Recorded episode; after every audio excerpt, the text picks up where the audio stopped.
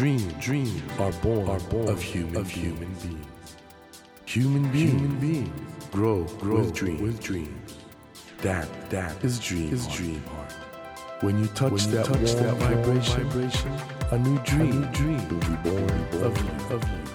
Dream, dream heart, heart. ドリームハート政教新聞がお送りします皆さんこんばんは森健一郎ですこの番組は日本そして世界で挑戦をテーマにチャレンジしている人々をゲストにお迎えしその人の挑戦にそして夢に迫っていきます。さあ本日お迎えしたお客様は IT ジャーナリストの佐々木俊直さんです。佐々木さんは兵庫県出身。1988年に毎日新聞社入社後警視庁捜査一課などを担当し殺人事件や海外テロコンピューター犯罪などを取材しました。その後1999年にはアスキーに移籍。月刊アスキー編集部などを経て現在は IT ジャーナリスト作家として活動されていらっしゃいますさまざまな取材現場を経験してきた佐々木さんの人生を振り返るとともにネットメディアとの上手な付き合い方などお話を伺っていきますよろしくお願いしますよろしくお願いしまもうす。佐々木さんはもう僕はよくよく存じ上げてまして毎朝もツイッターでそうですね。佐々木さんのキュレーションされるいろんな情報を見るのが日課なんですけど佐々木さんですよね。若い世代ほど佐々木さんのことよく知ってんじゃないかな。そうですね。20代、30代の方が、ですよね、うん、知り合いもそういう知り合いの方が多いし。ご本人もなんか大変若い感じなんですけど、佐々木さんはまあ本当インターネットツイッターなどを本当によくお使いになって現代の潮流のど真ん中にいらっしゃる方なんですけども実はジャーナリストの活動を始められたのはいわゆる旧来のメディアというか毎日新聞からそうなんですよね。1988年に毎日新聞に入社し、26歳だったんですけど、これはどういう思いがあって当時新聞社に？まあもともとね書はい。く仕事をしたいなっていうのは子供の頃から本が好きだったのではいはいあったんですけど、それ以上に大学、まあ、早稲田行ったんですけどね全く大学行ってなくてずっとあの山登りロックランニングとかする はい。でおかげで4年ぐらいダブってしまってね、はいはい。一両三流ってやつですね、はい。で受けるところがほとんどなくなってしまう。あその中で、まあ、新聞社はそうそう新聞社は比較的30歳ぐらいまで大丈夫なので、はい。じゃあここで頑張るしかないなと思って新聞社を受けて受かったっていうね。竹橋の毎日新聞に入り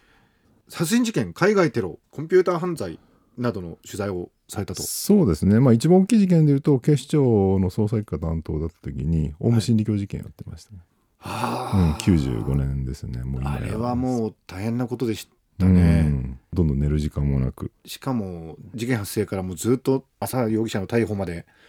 随分もうない毎日のように。そうですよね。3ヶ月ぐらいほとんど1日2時間睡眠ぐらいでずっと推移するっていうねもうあそういう時代だったということですね、んまあ、警察にとっても新聞社にとっても前代未聞の事件だったし、はいはい、自分自身の記者人生にとってもねやっぱり忘れられないすごい大きな事件だったですねあれはね。あれはもう95年ですから。そう20年20経つんですよそろそろ。近くなるってことですね、当時、まあ、あれは本当日本の歴史に残る大事件だったわけなんですけども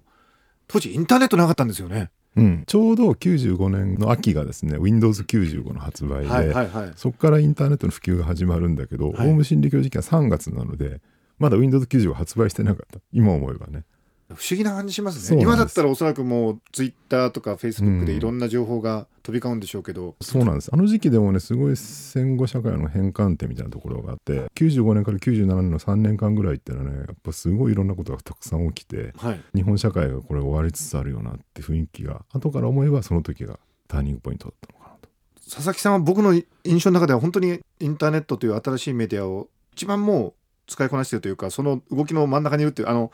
ツイッターなどで日本で目立つ人トップ10の中に絶対入ってる 常に入ってるっていうイメージなんですけど考えてみますとそのツイッターとかそういう新しいメディアよりも前の旧来のメディアのど真ん中にいらしたってことで両方してらっしゃるわけじゃないですか。そうですでねどうですか？その新聞とかテレビとかそういう旧来型のメディアとインターネット。いや今となっては全く違う文化だってこと思うようになったんですけど、はい。やっぱりねその新聞社辞めて、まあ、途中アスキーっていう出版社にはいはい3年ぐらいいて、それからまあフリーになったんですけど、はい。でフリーになってから初めてブログ始めたりとか、ええツイッターやるようになっていろいろするわけですよね。はい。その旧来文化に慣れてた自分としてはその新しいネットの文化とかはい。やり方になれるまですごい時間かかりましたよね、気がつくと。そうですか？でも佐々木さんん。本当によく使いこなしてるようにそういう印象はあるんですけど、今現在はねでも例えば文章の書き方一つ取ってみてもやっぱり新聞社出身の記者って微文が好きなんですよ。美しい文章。硬くて。あでそういう文章ってやっぱネットでは読まれないので。ーあちょっとそれね興味あるんですけどどうやったらネットの文章読まれます？まず話し言葉で書くこと。でおそれからもう一つは自分自身を立脚点にすることですよね客観的な視点じゃなく。客観的な視点神様の視点で書くんじゃなくて僕はこう思う。私はこう思う。でもそこにちゃんとロジックが必要で自分を立脚点にしてしかもロジカルでなおかつ話し言葉で書く。議論するときに人を説得するような形で。っていう文章が多分一番読まれるんじゃないかなと思うんですよね。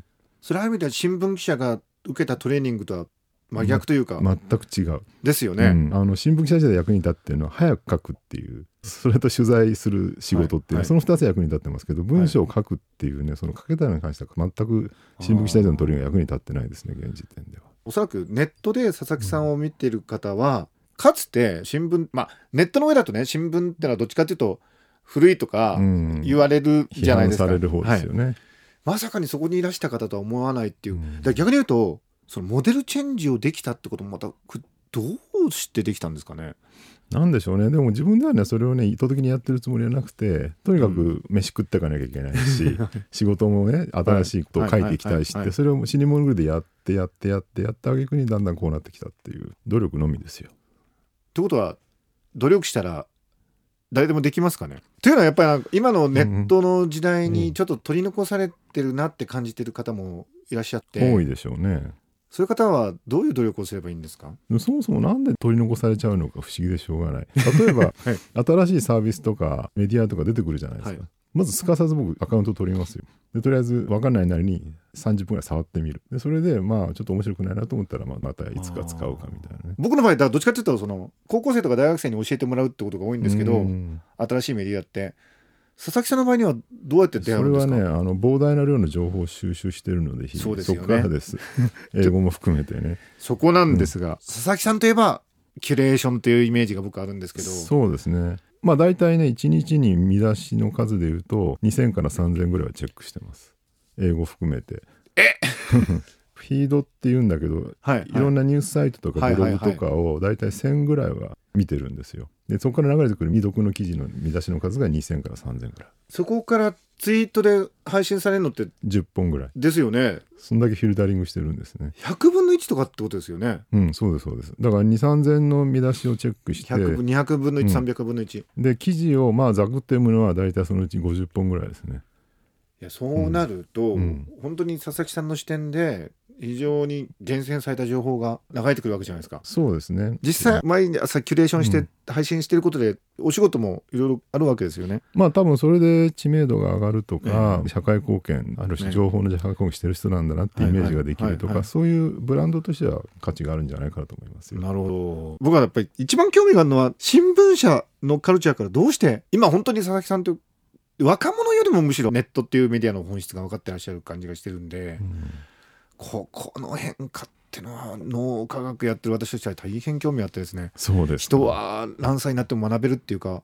うんね。そうですね。まあ老化しないのは大事ですね。40歳ぐらいになった時にすごい感じたのは、はい。急に自分の周囲の同年齢の人たちが若者を罵り始める。ある時期突然にね。あ全員が、そうでした、うん、ついね15年ぐらい前入社した頃はみんなでねこの古い会社変えようよとか言ってた人たちがですよ同級生たちが。いつの間にか。いつの間にか最近の若い記者本当ダメだってみんなが突然言うようになる。あこういうのが老化なんだなと。だから時代の変化についていけなくなっていくっていうのはあると思うんですよね。でこれが昔みたいに安定してるっていうか、はいはい。その右肩上がりで続いてる時代であれば、はい。古い人の知見みたいなものは何年経っても役に立つってあったと思うんです。今すごいやっぱ激変期なので、はい。古い情報って役に立たなくなっちゃう、はいはいはい。そうするとますます年齢重ねてることのメリットってなくなってきてるっていうねすごい重要な問題があると思うんですよね。その中でどうやってよく年を老いるかっていうのはね これはね50代だけではなくて20代も30代も40代も含めて重大な疑問になってきてる。んです。これはちょっと耳が痛いっていうリスナーの方もいらっしゃると思うんですけど、例えば今大学だって、うん。あのムークが入ってきそうでそうですね J ムーク。激変しそうですよね、うん。大学の先生いらなくなる人いっぱい出てきそうですよねあれ。とですよね。はっきり言えないですけど、うん。まあ言っちゃうと、まあ、佐々木さんも大学で教えてらっしゃるじゃないですか。どうですか？例えばじゃあ大学の話に今なっちゃったんで。うん。前半でおお伺いしたように年取るとなんか既得権益っていうか自分の積み上げてきたものを守ろうとしてかえって時代のね変化にうん取り残されちゃうケースがあるって。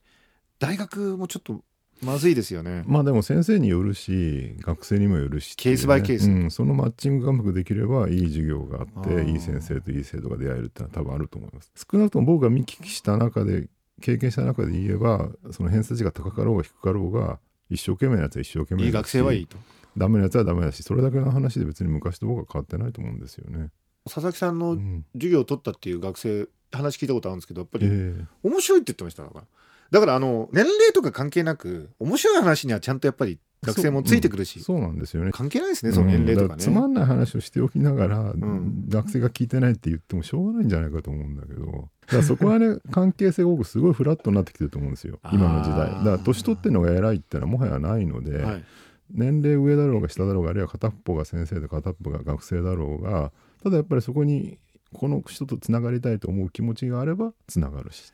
あ僕それで今ちょっと思ったんですけど、うん。今あのまさにもうツイッターとかフェイスブックなどであの一般の方々も情報を発信できるようになってきてるわけですけど、うん。これどうしたらいい発信ができるかその自分の付加価値がつけられるかってことについておそらく佐々木さん非常に経験値高いと思うんですけどアドバイスありますか？リスナーの方に。いくつかあって一つはですね、はい。自分の学びみたいなのをどう高めるかっていうので僕はずっと心がけてるのはフローとストック。お情報の。はい。フローの情報ってのは本当に日々流れる新しい情報で、はいはいこれ今すごいどんどん世の中変わってますから、ええ。必死で追いかけなきゃいけない。はい。例えばウクライナ問題一つ起きても、うん。ウクライナってどう見るのかってありとあらゆる観点の記事とか分析とかバーッと流れてくるわけですよ、はいはいはい。それをちゃんと全部読まないと追いつけれない。うん。でそういうそのフローの情報をどんどん追いかけていくのは一方で大事で、はい。でもそれだけだとねやっぱりすごい情報にうずもれちゃうと思うんですよ、うんうんうん。だからそこでもう一個大事だってこのストックこれ何かっていうとやっぱ本とかですよね、はい。歴史書とかすごい好きでいっぱい読むんですけど例えば今の時代ね紙の本が電子書籍に変わるかもしれませんみたいな話をする、うんうんでこの時にじゃあタブレットがどうしたとかそういう新しい情報を追いかけるのも大事だけど一方でその変化って何を意味するのかっていうのをもうちょっと分析しようと思うとフローだけだと分かんないんです。はいはいはい。その時に例えば今までの本の変化っていうと今の変化よりもっと前にですね16世紀ぐらいに写本が印刷物流に変わったっていうはいはいはい。グーテンベルグの印刷術ですよね、はあの変化すごく大きかった。であの時に何が起きたのかっていうのを歴史書で勉強すると結構今の変化と重なってくる部分ってあるんだって分かってくる。だから古いものからね結構学べるものはたくさんあるのでそういう古い本を読んでですねそこで語られている世界観とか歴史観みたいなのをきちんと学ぶっていうのが、えー今のフローの新しい情報と結びつくことによってすごく知見が深まるっていうのはあるんじゃないかなと思うんですね。このフローとストックのモデルってのは大変いいですね。これをでもやるとなるとかなり忙しいってことになるかと思うんですが、うん、でもそれぐらいやらないと追いつかない。追いつかない。追いつかない。それはちゃんと地道にやるしかないんじゃないかなっていうね。だから本読むのもね自己啓発本なんか読んでないでちゃんそういうものをとちゃんとした読めと。読ませよってことですよ。佐々木さんの時間配分としてはどんなイメージなんですか？一日のうちフローの部分とストックの部分っていうのは。フローの部分ははい。空いてる時間に埋めるんです、デッドタイムというか、例えば電車待ってる時間とか、タクシーちょっと乗ってる時間とか、そういうトイレで座ってる時間とかね。そういう時に記事をチェックする、はい。でまとまった時間がある時にはそういうことやらないもったいないので。じゃあもうストックの方に。そうそう。まとまった時間の時は原稿を書くか、はい。そういう本を読むかみたいなね、なるほど。ネットって従来のテレビとかと違って自由じゃないですか選択が。そうですよね。無限の可能性があると、うん。でその中でやっぱりゲームやる方もいらっしゃるし、うん。チャットやる方もいらっしゃるし佐々木さんのおすすめのネットの使い方としてはやっぱり価値のあるソースのものを読むと。そうですね。あと最近すごく感じるんだけど、悪意と悪意は結びつきやすいインターネットのお世界。と言いますと。ツイッターをね、まあ、ここ3年ぐらいすごい活発にやっててええ。思ったんですけど例えば人の悪口をはい。言うと、はい。悪口な好きな人がうわーっと寄ってきてもっと言えもっと言えって林立てる。あの佐々木さんも炎上し炎上しすることがしばしばあると思うんですが。そうですよね。だからその時そういう時はどにうされるんですか？あのね、まあ、炎上って言っても炎上にはいろいろあると思ってて、ええ。単純にこう激しい議論のやり取りが起きてるのを炎上って言うんであれば、ええ。それは全然 OK だと思うんですよ、はいはい。議論しなさすぎるのは日本人の問題だって昔から言われてきただけだから、はいはいはい。そこでネットで議論するのは全然 OK だと思うんですよね、ただそこで人を口汚く罵り始めると、うん。面白がる人が現れるあでこれはね僕全然良くない野獣馬みたいな。そうそうそうそう。で結局悪意は悪意同士集まりやすいので、ええ。人の悪口言ってるともっと人の悪口聞きたいって人が集まってきちゃう。あはいはい。だから悪口はまず言わないことにしてて。はい。でよく炎上的なねその激しい議論のやり取りとかあるんですけどそういう時もね相手に対して罵りの言葉とかあと鈍感だとかねバカだとかね死ねとかねそういうことは一切言わないようにはしてます。そうするとね向こうもそういうことを返してこなくなるので割に有意義な意見交換できるしあとそうやってなるべく善意の応酬を続けているとやっぱ善意の人たちが集まってくる感じっていうのはねすごくするんですよ。でそうするとねそこにある種のクラスターが形成されて悪い人は悪い人同士いい人はいい人同士っていうね、なるほど、うん、でそれはどっちが正しいか悪いかっていうそのずなんていうの制約の判断ではなくて罵るのが好きか罵るのが嫌いかっていうクラスターが分かれてくると思うんですよね。うんで僕はなるべく善意のクラスターの中でちちゃんとまっとうな議論をして生きていこうと思ってるのではい。それは最近だんだんできるようになってきたかなって感じがします。あのまあネットをねやるの怖いっていう人の中には、やっぱりそういう炎上だとかそういう悪意に巻き込まれることがあるんじゃないかって思ってる方も随分いると思うんですが。悪口を言うと巻き込まれるんです。言わなければ大丈夫ですか、言わなければ大丈夫。うん。言ってももちろんそれこそねあのータレントの人とかで、はい別になんだろう前もあったけど女性のタレントでお子さんをグリーン車の指定席に乗せてるだけで炎上した事件みたいなのが子供にそんな甘やかすなみたいなね。はい。でそんなの炎上する理由は何もないわけじゃないですか。そうですよね。でもそれをね恐れてたらあんまり意味がないっていうかだからそういうことはね、うん、そういうことを言う人もそれはいるけどそれをいちいちことさらに報じたりとかニュースに題材にしたりするから問題なわけであって。なるほど結局それってあのどん今今までのネットない時代だって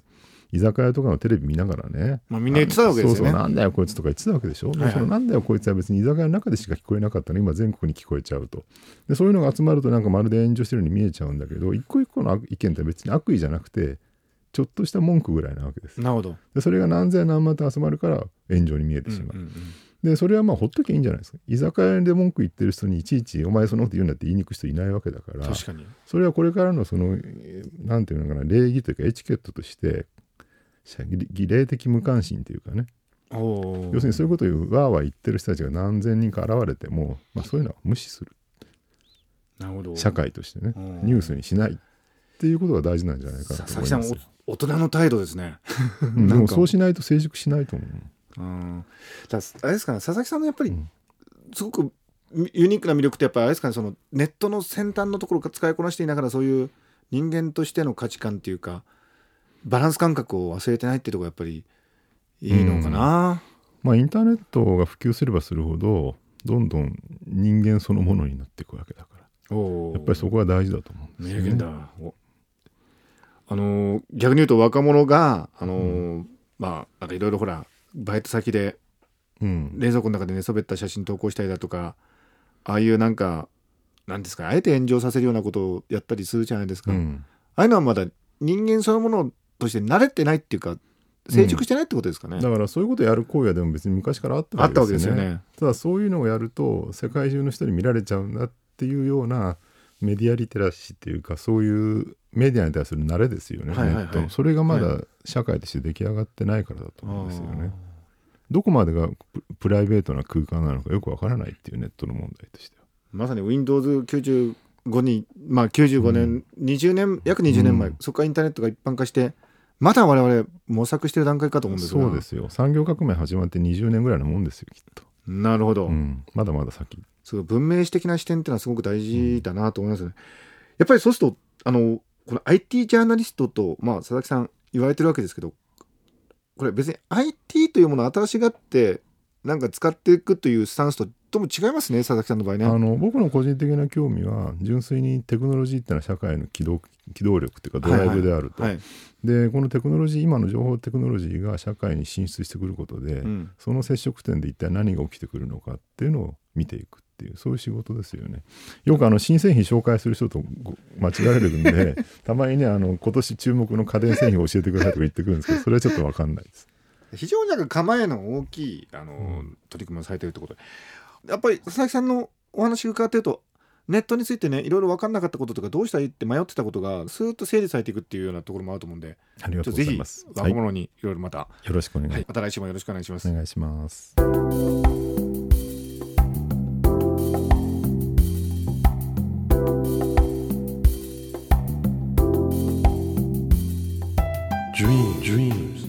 Be seen, can't be seen with a naked, eye. naked eye. But we sure can, live, our, live our dreams. dream dream heart is in you is in you and it will make it will make a brand a brand new new you you dream dream heart ドリームハート今夜お迎えしたお客様は IT ジャーナリストの佐々木俊直さんでした佐々木さんはあの本当に毎朝ですねツイッターでその日その日の素晴らしい情報を届けてくれる。なんか僕のイメージの中では IT 情報の寿司職人みたいなね。今日はこんないいネタが入ってますっていう。そういうあの活動をされてる方なんですけども改めてお話を伺ってその IT だけじゃなくて人類の文明その社会の流れ全体を見ている方なんだなと。そういうことを改めて思った次第です。ですからやっぱり佐々木さんがですね今後 IT の未来そして社会の未来に対してどういう発信を続けていくのかってことはこれますます注目しなければいけないなと思いました。さてドリームハートのホームページでは皆さんからのメッセージをお待ちしております。番組へのご意見など内容は何でも構いません。ホームページにあるメッセージフォームからお送りください。お待ちしています。さあ来週も佐々木俊直さんにご登場いただきお話の続きを伺います。どうぞお聞き逃しなく。それではまた来週のこの時間にお会いしましょう。ドリームハートお相手は森健一郎でした。ドリームハート。政教新聞がお送りしました。